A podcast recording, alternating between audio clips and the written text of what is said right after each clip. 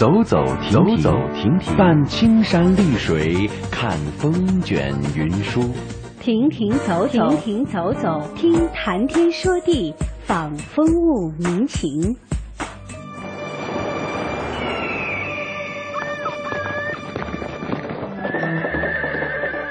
物我两陶然，乐游在神州。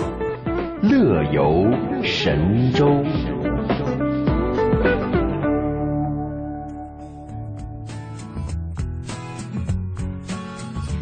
好吗？收音机前各位亲爱的朋友们，欢迎来到中央人民广播电台中华之声的《乐游神州》，我是刘洋。嗯，大家好，我是志强。嗯，呃，马上呢就要到大陆的五一小长假了，哎，这又是一个旅游高峰期呀。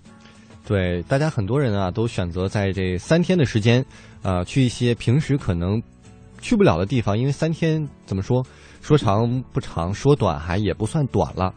嗯，一般大家可能如果可以的话，可以请个假，然后把一些假期串起来，这样是不是会好一些呀？可以这么干吗？嗯，至少在我们这边可能是不行的。所以您这个可以根据自己的需求嘛，是吧？对，根据你跟领导之间的关系来决定，你是否可以用这种方式来刺激领导的神经。其实啊，长有长的玩法，短也有短的玩法。五一虽然是小长假，只有三天，但是呃，怎么说？这个小长假的这个旅游的行程，很多旅行社旅行社就说啊，已经订满了，非常的火爆。嗯嗯，基本上比较短的一些出境游呢，还是挺受欢迎的。比如说像今年韩国游还是挺多的，都去看这个都敏俊西思密达。好吧，都是跟着韩剧的脚步去的，但是有一些地方也受到了影响，比如说，呃，受到马航事件的影响，新马泰。就几乎是很少有人去了。本来是一个中国人很常会选择的一个东南亚的海岛，是吧？对，这小长假一般都会去，因为花费不算很高，然后呢又能出一趟国，再加上飞也飞的不会太远。哎，啊，但是嗯，现在很多人其实不去马来西亚，这个旅行社就改团了。叫做新马粤组合，啊，不是新粤泰哦，就没有马了，没有马了。嗯，说到这个，我突然想起来，我今天我的早上一个朋友还飞去了新加坡，所以其实有一些不太忙的人，他们的五一假期从今天开始 已经开始了。就所以这个世界上真的有人是这么活着的，这就叫羡慕嫉妒恨呐。对，不像我们我们两个，这个赶着冒，嗓子痛，还要在这坚持陪大家，但是我们的心是。开心的，对我看到有人说怎么换主持人了，真没换，我还是我，就是声音有点变了。旁边还是美丽又大方的这个刘洋女士啊，嗯，对，不是那个男士，听起来虽然像两个男人在主持节目，哎，但是依然是我们的乐游神州。呃，今天跟大家来聊一聊，给你三天假期，你最想猫在哪里？没错，我觉得这个时间也紧了，马上没有几天了，可能还有三四天的规划时间。呃，我们一起来这个在我们的互动社区一起来规划一下，说一下我们的互动社区的平台是 bbs 到 hello tw 的 com，或者是 bbs 到 hello 呃，我怎么又来一遍？Am 七六五 dot com。对，我就等着看你能不能说错，然后果然说错。Bbs dot am 七六五 dot com 啊，这两个网址其实指向都是一个网站，大家可以来呃登录我们的互动留言板，然后参与话题讨论。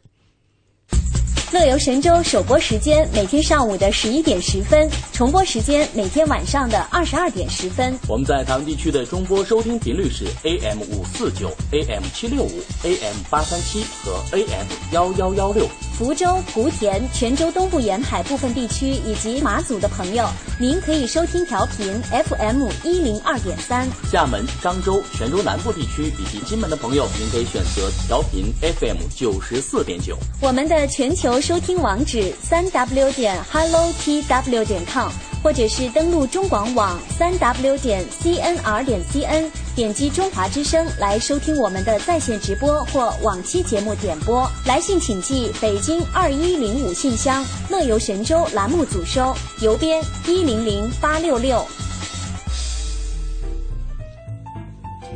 好，我们来介绍一下今天乐游神州都有哪些精彩的节目安排。哎，今天的行者吴江单元呢，我们继续跟随记者雅萍，看看他对于蔡鹏、李贺的采访，去感受一下他们两个人的第二场民族婚礼——藏族婚礼之最深的感动。下一板块呢是我们的微言微语，我们来看看。网络微博上大家都在聊些什么？哎，那么今天的两岸连连看单元呢，我们一起来欣赏网友小兔 Jeff 的呃博文《走去台湾》二零一四春节台湾七天自由行记。今天的小城故事单元呢，要继续走进青岛，去探寻名人故居。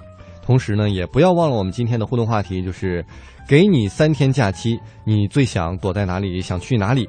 欢迎大家登录我们的互动社区平台，和我们一起互动一下。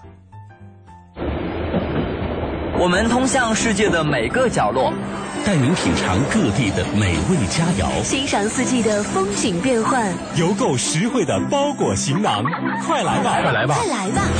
乐游一族。等待你的加入，乐游一族等待你的加入。欢迎收听《乐游神州》。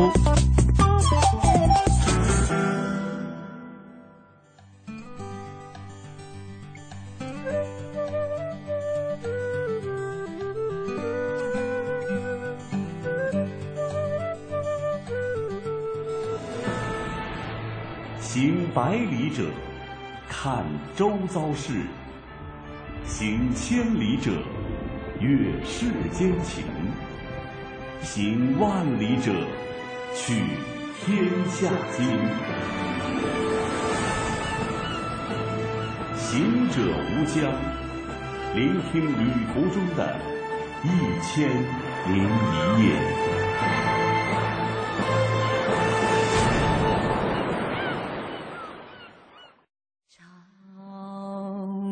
生的路上总有。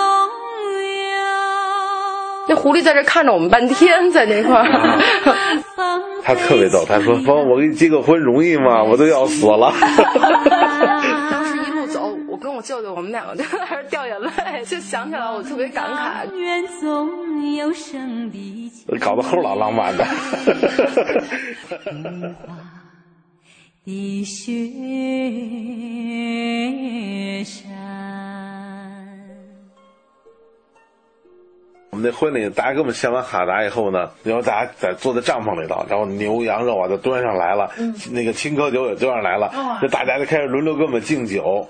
其实他们藏族人的婚礼，除了开始仪式很讲究，以后到后期就是唱歌、跳舞，呃呃敬酒。最有意思的就是草原没有音乐嘛，不像咱们还得放着音乐，人家就随便就那么唱啊，清唱随便就唱，小孩也是随便就那么唱啊，小孩最逗的是流着鼻涕，流着鼻涕一小孩特别逗。是一个那个牧区的孩子，他里面不怎么绞头发，然后那头发就有点像跟擀毡了一样，但是有点像那种黑人头，特别酷。那小孩子呢，然后穿着那个藏那个他得穿着藏袍嘛，一边唱着，然后那个一抹鼻涕，然后那鼻涕就甩到边上去了，所以当时我就我永远也忘不了当时那个场景，简直太可爱了，那孩子。那小孩特别逗。那个我印象特别深，他呢流着鼻涕甩一下，走两步，呱唱一首歌，然后呢再甩一下，然后再走两步唱首歌，从草原的就我们前面那个位置，大概有个二十多米的时候，一直走到我们跟前，就是走三步唱一首歌，走三步唱一首歌。就是咱们那个刚才说的是石窟石窟小学的一个一个孩子，一小男孩，一直走到我们跟前，那个孩子也就十一二岁，也就然后给我们俩吓哈了，哎呦给我们俩高兴坏了。那是真正表达他一个非常真心的一种感情。对，很淳朴。没有任何音乐，只是大家在那清唱，而且所有人都是静，都高兴，从内心发出的是高兴。在那跳舞也是从内心发出，跳舞他们自己带的那个，我那个就跟咱们的录音机是那个啊。过去还是手提的那种，就是有点像那种五五六十年代，然后那个提匣子，然后七八十年代双卡录音机，类似那样的，是这样的，是不是啊？咱们那么一个放了点音乐，咱们几个在那跳跳舞，几个小女孩在那跳舞，还有孤儿学校的孩子也来了，也唱歌啊跳舞。最有意思的就是，当大家就是到傍晚的时候。就是天还没有完全黑啊，这刚开始进入傍晚的时候，然后呢，孩子们都回去了，因为还有呃都远嘛，他们都早点回去了。近一点的人呢都没走啊，然后呢远家乡远离得远的人就早点坐摩托车呀，坐汽车就哗回去了。最后这群人坐在草原上，把酒瓶子堆在中间，然后围着酒瓶子又唱歌又跳舞，就尽情的喝。分两拨人互相对歌，那边一拨人，我们这拨人，然后呢互相对歌。喝完的酒就搁在中间，最后呢大家站起来以后呢，自己边唱边跳，围着酒堆，就围着酒空酒瓶子那堆，边唱边跳。我说太逗了，这那你觉得哈，这个感受了第一场婚礼是藏族藏式的婚礼哈，回来以后啊，也也跟大家来分享分享你们的这样一个过程，尤其是回到北京哈，我们这个圈中的这些好友们，大家是怎么样一个评价呢？刚开始回来的时候，因为大家看到我们那时候等于是，呃。拍了一些小的视频，然后大家看完以后都说：“哎呀，说你们这个婚礼简直是太有意义了！尤其是你看你们两个人，就是围了那么多哈达，看着那么庄严的站在那块儿。而且我我我觉得最让我感动的就是跟大家说起来的分享的时候，大家比较感动的就是，因为我们得到了很多人的祝福，同时呢还把这个，因为我我我觉得我接触过的这个就是蔡鹏志愿服务过的这些地方的志愿者，他每一个。人，我觉得内心里面都是那么快乐，然后同时呢，他也是感恩的。我觉得这是一个像一个呃传递的传递的火炬一样，他们把火炬又传递给我们。我觉得我们是把这份感恩跟爱，然后又传递回来了。所以跟大家讲起来的时候，朋友们看着都有的，他的朋友就说说我我们下回要是有机会的话，也跟你们一起去。然后我们也希望能够说以你们的这样的方式，哪怕说让我们在旁边，我带着我老婆，然后让她看一眼，就觉得嗯，也想感受感受这。种就是有独特的这种风格的婚礼。当时吧，艺术周的那个副州长周宏远刚下飞机，旁边就是机场嘛，大铁鸟刚一下飞机，然后就跑过来了，然后向我们俩敬酒。他说了，他说他从小就在这长大的嘛，一直到现在看见第一对汉族人办藏族婚礼。嗯。然后呢，那个撒邦我也说了，说在我看来就是藏汉团结、友谊、尊重的那种表示，啊，我们是一家人的表示。就是我觉得。大家能理解我们的意思了，嗯嗯，啊对，能理解我们的意思了。而且呢，那个很多的那个年轻人呢，而且呢，他们觉得自己的民族很好啊，我们能尽情在草原唱歌啊，无拘无束的快乐啊，去享受着阳光啊，看着满地的鲜花，他们感到很开心，你知道嗯。所以说呢，就是藏族婚礼，你们也是非常非常的推崇的，对吧？对对对对，其实。要能办一个地道的藏族婚礼，那确实是很有意思的。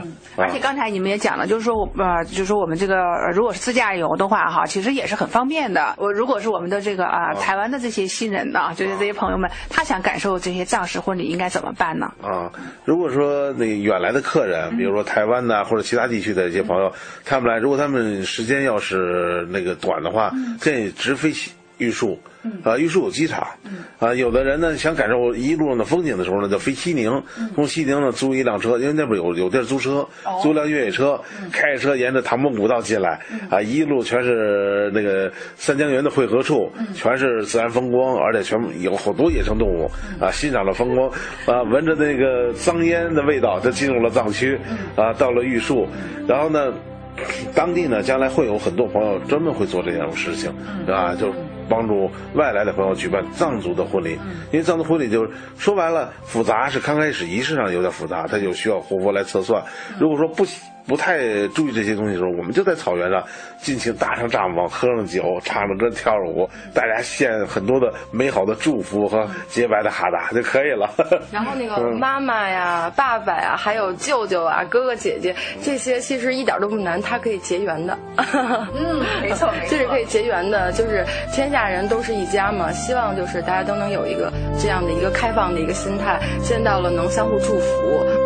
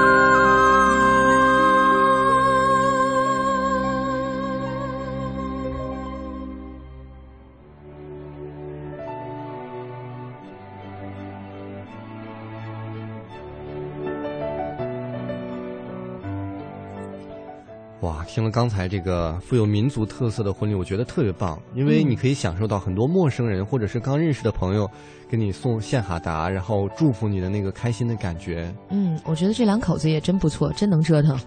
我觉得我可以考虑一下啊，是吧？对，也是这样不停的去结婚，是吗？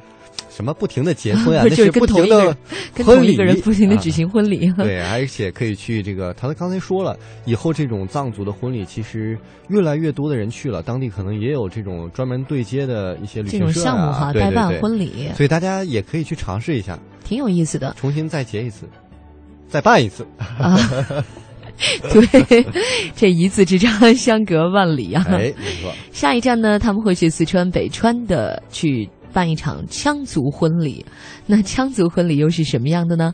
到时候呢，也欢迎锁定《乐游神州》节目。哎，打个广告，想知道吗？想知道就继续听我和刘洋两个人的主持人。嗯，我们看一下我们的论坛上啊，跟大家聊到的是呃，今天聊的是有关于如果给你三天假期，你会去哪儿？对，你会去哪儿呢？那么有的网友就说了，呃，林中菜鸟抢到了今天的沙发。他说：“三天啊，最想猫在台湾的西门町创意小店里，艺术的气氛啊很浓重，中西文化的碰撞会有好多的灵感。嗯，让我突然想，这个林中菜鸟是是不是个艺术家呀？需要不断的有灵感。嗯，也有可能，也有可能是个文艺青年，对艺术有一些自己的追求。我觉得好像现在文艺青年比艺术家更爱找灵感。没错，听说是不是？呃，然后我们看到了 A 三八零，他说呢要去鼓浪屿，这是一个寄托无限美好梦想的地方。但是我一直觉得，其实鼓浪屿啊，它适合两个人去。一个人去的感觉就是满眼都是手拉手，就你一个人在那儿，就就觉得特别仇恨，是吧？对，羡慕嫉妒恨。不过有些地方确实是不太适合那个，比如说单身去，比如传统意义上的一些蜜月圣地，别人都是情侣啊，或者是新婚夫妻来，你一个人呢？我曾经遇到有一个朋友啊，他呢是呃分手了，失恋了。他就觉得想自己犒劳一下自己。本来他们两个人定了要去哪里旅游，我忘了是哪里了。马尔代夫吗？嗯，就类似吧。比如说，可能就是传统那种蜜月圣地吧。结果呢，嗯，临出门之前两人掰了。他觉得也不能浪费了，因为已经交了钱了，他就去了。去了之后，他说好悲惨。那肯定啊。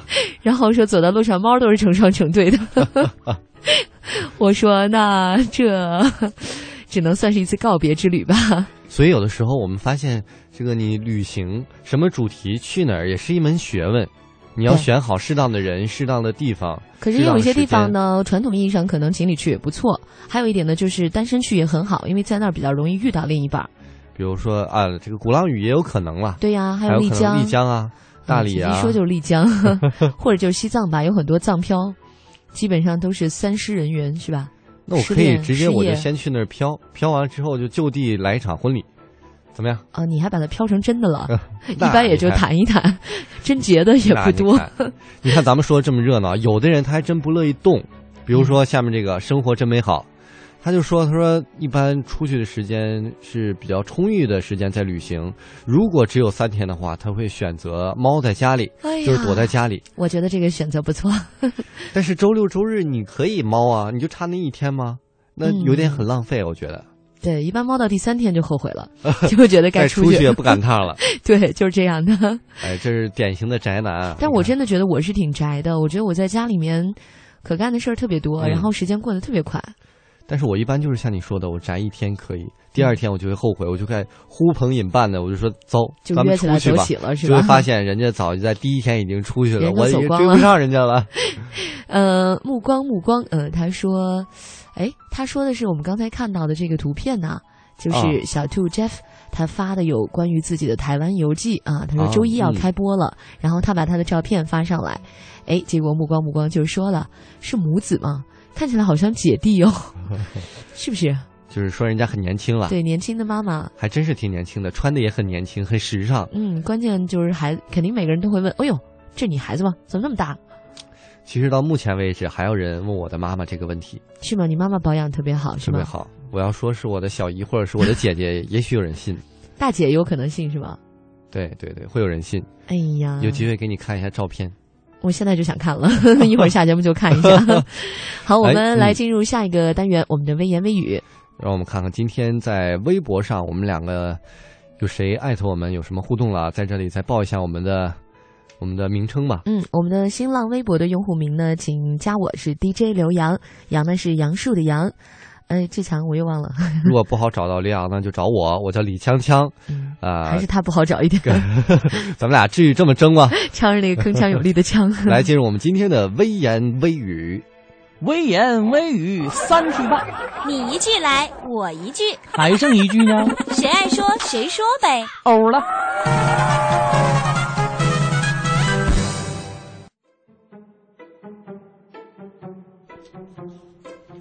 好，我们进入今天的微言微语，来看一下新浪微博浅笑盈盈中，他说呢，世界闽南文化展示中心展示了泉州市啊闽南文化的窗口，这应该说的是泉州吧？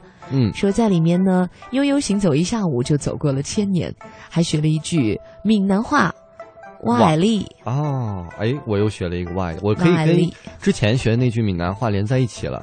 之前是你吧？咱们俩一起上节目叫咋梦。最后就可以连到一起了，咋梦？万艾丽，我是想起你那个留不留了 那是俄语吧？你还记得吗？这个艺多不压身啊，这样我以后遇到哪一个国家的，我都可以来一句，是吧？对，就遇到哪个姑娘都能表白。对，不同方言的，就是别别别同时表白太多。河南的、黑龙江的，结果最后被打。来，我们看这个下一个网友啊，吕平网他就点评刚才那个微博，他就说了，徜徉在博物馆中啊，上千件的这个珍贵的历史文物，立体浓缩了泉州的历史和文化，仿佛让人置身于古城深邃的历史时空中。你是否也领略到了泉州历史文化的悠久与博大精深呢？嗯，下一条我们看黑桃 K，春天里的一把火是马帮主，这名字好长。他说：“其实不需要老是拍靓妹，对吧？台湾的大山丛林里还是有很多美好的风景等着我们去探索发现，比如说山林溪就是值得你走一走的。嗯，恰巧碰上了牡丹花含苞待放，郁金香怀胎，怎么这样形容？真逗啊！说这是大喜日子呀，真是一不留神就误入了激情绽放的花溪深处。哇，感觉一定很美好啊！这个我们的台湾自由行就回复说了，说台湾不止美食与美女，美景也不少。南投的，呃，山林溪森林生态度假园是自然原始的山林丘壑。若是正值杜鹃、石楠、郁金香等花盛开的时候，这个时候啊，沿着悠游活氧区的步道前行，可以看到高一百一十米的这个青龙瀑布。可以说啊，山林西的数万顷的山林造就了最丰富的森林浴场呢。嗯，哇，哎呀，听起来都觉得有一股绿色的空气就在我们的身边蔓延起来了。嗯，好，我们来听首来自王芷磊给我们带来的《台北的天空》。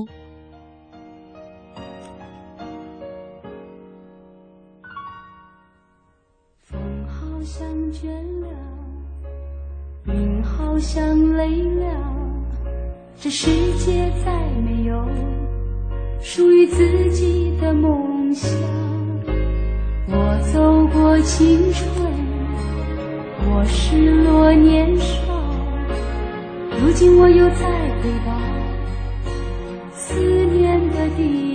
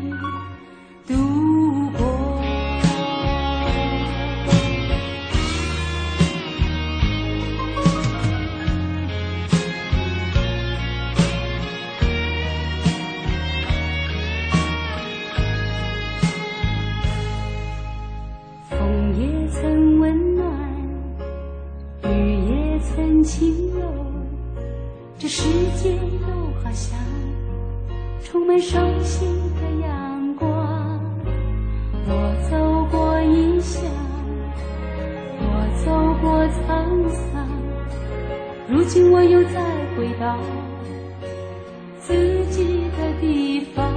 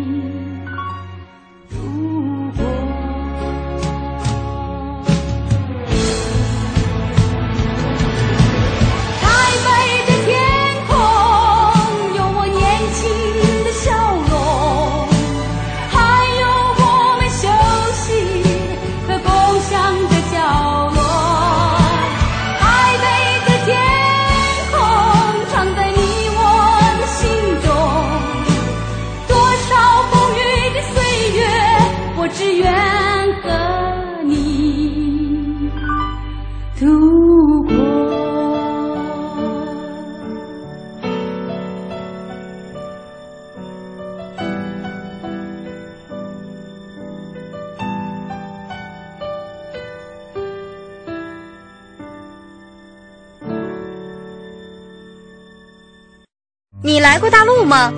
去过啊，还真跨过去啪啪走嘞，真的。你去过台湾吗？现在去台湾还真蛮方便的。的女孩看过来，看过来看过来。两岸见闻各不同，乐游记录大神州。两岸连连看。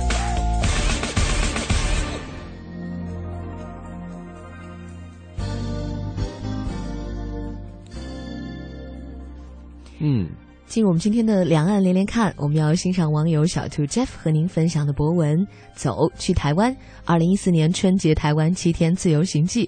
刚才我们在我们的互动留言板上已经看到了小兔 Jeff 发的旅行图片了，我们一起来分享一下这次亲子游记吧。好的，儿子马宇飞是上海的小学二年级学生，受到我们大人的影响啊，从小也是酷爱旅行。二零一四年的春节长假，我们一家人一行七人浩浩荡荡的赴台湾旅行。虽然只有短短的七天，但是我们的体会是，台湾你一定不要旅游，而是一定要去感受。第一天，上海虹桥机场直飞台北松山机场，飞行时间只有短短的一个半小时。我们在网上早就预定好了位于台北市中心忠孝东路上的神旺大饭店。哦，我们也住过这里哦。插一句，哦，离捷运很近，离一零一大楼呢也是咫尺之遥。放好行李呢，我们直奔孙中山纪念馆。每天上午九点开始，每个整点呢都有卫兵交接仪式。最好的观看位置呢是正对中山坐像。卫兵虽然一开始会面对中山像敬礼，但之后呢就会转过身来进行交接仪式。那么第二站呢，因为和儿子宇飞一起去，所以直奔猫空去坐缆车。晚饭则是在台北幺零幺大楼上的新叶台菜完成了入台的第一顿美食大餐。台北的夜虽然没有香港那般的绚丽多彩，却也美得动人心弦。哦，忘了说了，我们是坐地铁去猫空看夕阳的。其实啊，台湾这个就不叫地铁了，叫捷运哈，坐捷运去看夕阳的。台湾的公共空间设计非常的棒，光一个捷运站就让我们两个呢流连忘返很长时间。在台湾的第一餐就去了众人推荐的兴业，这是比较正宗的一家台湾菜。三杯鸡，还有凤梨的虾球、猪脚，都是台菜里面比较经典的菜式，口味清淡，略偏甜，总体印象非常不错，行程满满啊。但有些事可以忘掉时间，比如凌晨在台北逛诚品书店，这是家二十四小时营业的书店，真的好想在台北的街头多流浪几天呀。第二天一大早，带宇飞先去了野柳地质公园。那里风大浪高，被侵蚀的岩石自然的形成了各种形状。这样美的地方，门票含人民币才十块钱，非常值得一去。下一站呢，就去了九份老街。九份因为侯孝贤的电影《悲情城市》而出名，从上世纪九十年代起就一直是日韩游客的大爱，现在也是咱们大陆游客的热门目的地。嗯，说真的。九份特有的艺术气质非常吸引我们。看了陈绮贞演唱的《九份咖啡馆》，又好奇这为什么叫九份呢？一打听才知道，原来啊，这里地处山顶，地势险恶的金矿被九大宗族把握。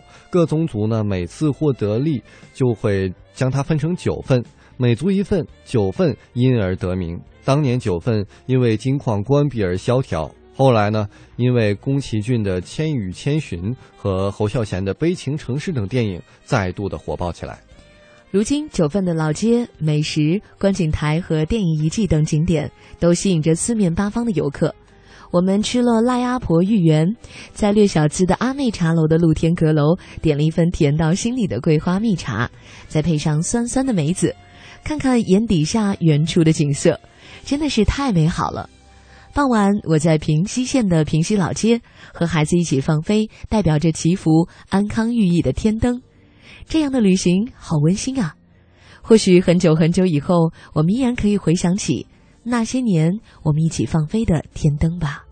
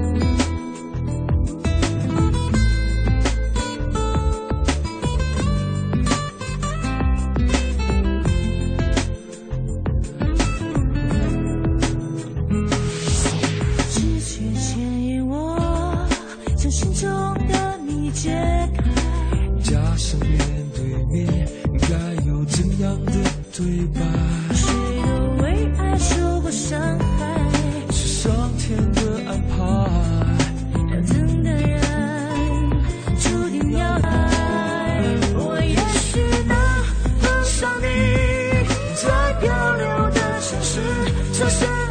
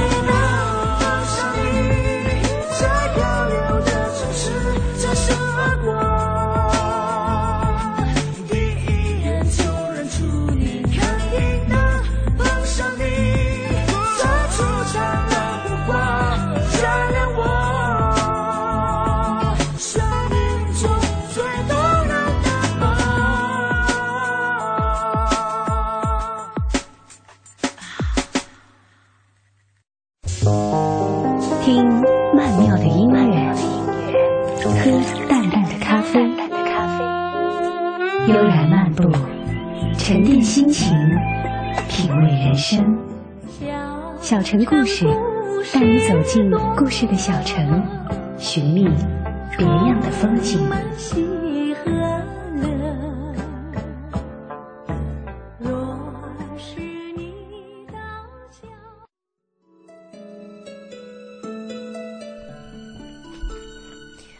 城故事，今天我们继续去青岛逛一逛。上一次我们说到了青岛有很多的名人故居啊，有很多现代历史文化的名人。呃，在上一期节目当中呢，我们已经逛了一些了。接下来呢，我们继续这一趟名人故居之旅吧。哎，首先呢，我们要带大家去的是沈从文的故居，它的地点呢是福山路的一带，福山路三号就是沈从文的故居了，与洪深的故居非常近，是邻居。一九三一年到一九三三年，沈从文先生在国立青岛大学任教，居八关山东路，也正是这里生活度过了一生中工作能力最旺盛的、文字比较成熟的一个时期。在青岛呢，沈从文先生创作了《从文自传》、还有《八骏图》、《月下小景》、《凤子》以及《都市一妇人》等大量的作品。那么同时呢，在此他还收获了属于他自己的爱情，嗯爱侣张兆和信中那句“乡下人喝杯甜酒吧”，一时成为文人的口头禅。据说啊，沈从文特别喜欢崂山，先后六次去到崂山旅旅行。他见到崂山的这个酒水清纯的少女，就会联想到自己家乡湘西的少女。后来啊，还构思了一篇小说，就是非常知名的小说《边城》。嗯，我想大家应该都能够有印象，那个翠翠啊。其实我真的觉得沈从文曾经写给张兆和的一句话，他好像说自己是在遇见了一个在最好的年华。我原句我想不起来怎么说了，，这个时候谁有文化就看出来了。来吧。那首诗的最后一句是这样背的，嗯，这样背的，啊，这样 露馅儿了你，这样写的，一下高大上就没有了。来继续继续，是这样写的，情绪都被你打乱了。哎来来来来，扇一下扇一下。是这样写的。我哎，我还没念呢。来来来来，啊，打个场子，打个场子，来点音乐。嗯，我走过许多地方的桥，看过许多次云，喝过不同种类的酒，但是，我只爱过一个正当年华的人。哎呀，太美了！怎么样？瞬间被击中了哈，心都要化了似的。我我每次听到这一段的时候，我都觉得特别特别的感动。就是谢谢谢谢你表扬我刚才的朗诵。我我是表扬你吗？我是在表扬沈从文先生。哦，这个其实是我。不过你朗诵的也很好。本月最爱的诗歌啊，本月最爱诗歌啊。对，每个月都会有新欢啊。诗歌了，诗歌了。你的高大上总是迅速的被你自己给瓦解。没有，善于自嘲的人才能有一个美好的心态嘛。对。为什么总有新欢？说明我读书量多啊，有没有？嗯，而且在这个年代还读书的年轻人真的不多了。熬回来真的不容易啊。可以了吗？可以了，差不多了，继续吧。嗯、如今呢，游客能够看到的只是围墙里面的小楼体，楼呢还是那座楼，只是模样发生了大的变化。呃，看到有一张照片啊，是沈从文从他自己住的那个露天的窗台拍摄的。如今呢，玻璃一层层的小楼，露天窗台早已经是不见踪影了。谁又会想到先生在这里居住时的景象呢？犹记得沈从文的美文。海既那么宽阔，无涯无际，我对人生远景凝眸的机会便较多了些。海边既那么多寂寞，它培养了我的孤独心情；海放大了我的感情与希望，且放大了我的人格。哎呀，沈从文故居的旁边呢？有没有沈从文附体的感觉？这一瞬间就阴森起来了。本来是一很文艺的氛围，呃，大家如果要去看一看的话，在他故居的旁边呢，就是八关山东路的福山路一号。我们刚才不是说了吗？洪山先生呢是在这里，是他的邻居了。这是他的故居。在一九三四年的时候呢，出任山东大学外文系主任的洪深来到青岛，他致力于电影和戏剧理论的研究，创作了以青岛为背景的剧本《劫后桃花》。一九三五年夏天，和老舍、王统照等共同创作《避暑生活》。哇，说到这些故居，我们突然会觉得青岛是一个当时啊很吸引文人和艺术家的地方。有没有觉得？可能因为它在海边，而且当时的建筑风格比较艺术化，比较有欧洲的感觉。嗯，而且我们上一期节目当中说到的时候，提到二萧是不是也曾经在这里生活过一段时间？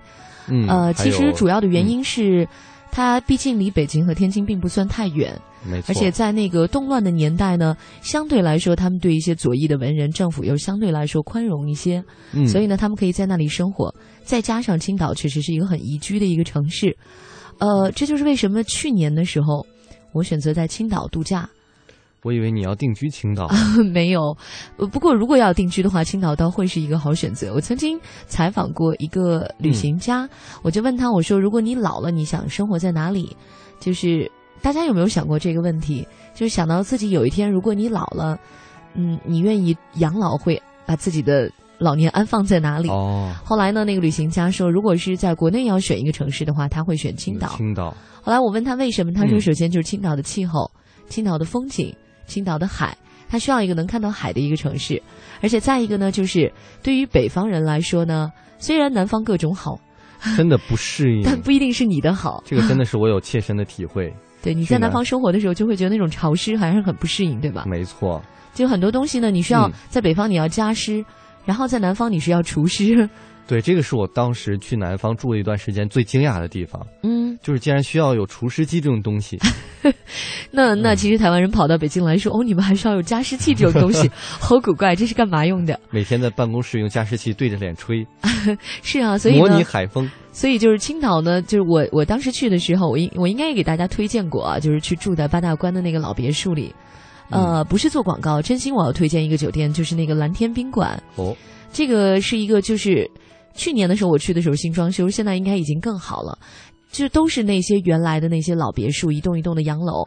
以前有人说呢，那些洋楼你走在路上看觉得很美，但你住进去不一定会好。为什么呢？因为你住进去了以后，很多老房子如果没有经过重新的整修，第一它没有电梯，嗯，就是原来的房子三层那种小洋楼是没有什么电梯的嘛。再一个就是它里面的那个上下水的一些设施啊，那些电路啊，那木地板呐，就是房子太老，可能到夏天的时候还会有虫。所以其实可能会觉得不够宜居，于是乎，像我住的那种，就经过重新装修，经过了这种人性化的，呃，宜居的改造之后的这种老别墅，就非常好。而且我住的那个房间虽然只是一个标间啊，但是可以把那个露台打开，就有一个大概篮球场那么大的一个露台，是二层的一个。那大概多少钱呢？呃，我记得当时是四百块钱一晚上，四百人民币，也不是特别便宜了，还好吧？但是以他的那个标准来说，其实真的不算很贵了。哎，就是住的是一个真的是别墅级的品质，而且呃，那个露台呢，就是外头好像我有叫不出名字的花，可能是槐花吧。嗯嗯，就是特别香。一到晚上的时候，那个浓浓的花音，你就闻到那种香味儿，香气阵阵。然后风吹的那个纱帘，因为它里面的那个装修是那种欧式的装修，嗯，就是白色的那种家具，然后有白纱帘，风吹起来的时候，你会听到外面有那种狗叫声，还有很远的那个船偶尔传来的汽笛声，嗯，就很美的一个氛围。住到我度假的最后一天的时候，真的舍不得。我觉得我可以在这里一直住下去，我可不可以不上班？我可不可以不回北京？那就是我当时的心态。没有，我觉得现在你的心其实已经飞到了青岛了。嗯，我已经可以不上班了，是不是？所以最美好的日子是什么时候？就是刚刚毕业的时候，你可以有大把的假期去玩。现在工作了，像我们两个，真的没有时间了。所以我们来放一首缅怀我们青春的歌曲吧，《毕业纪念册》来自尤克里里。嗯，今天乐游神州就是这样，感谢朋友们的收听，拜拜了。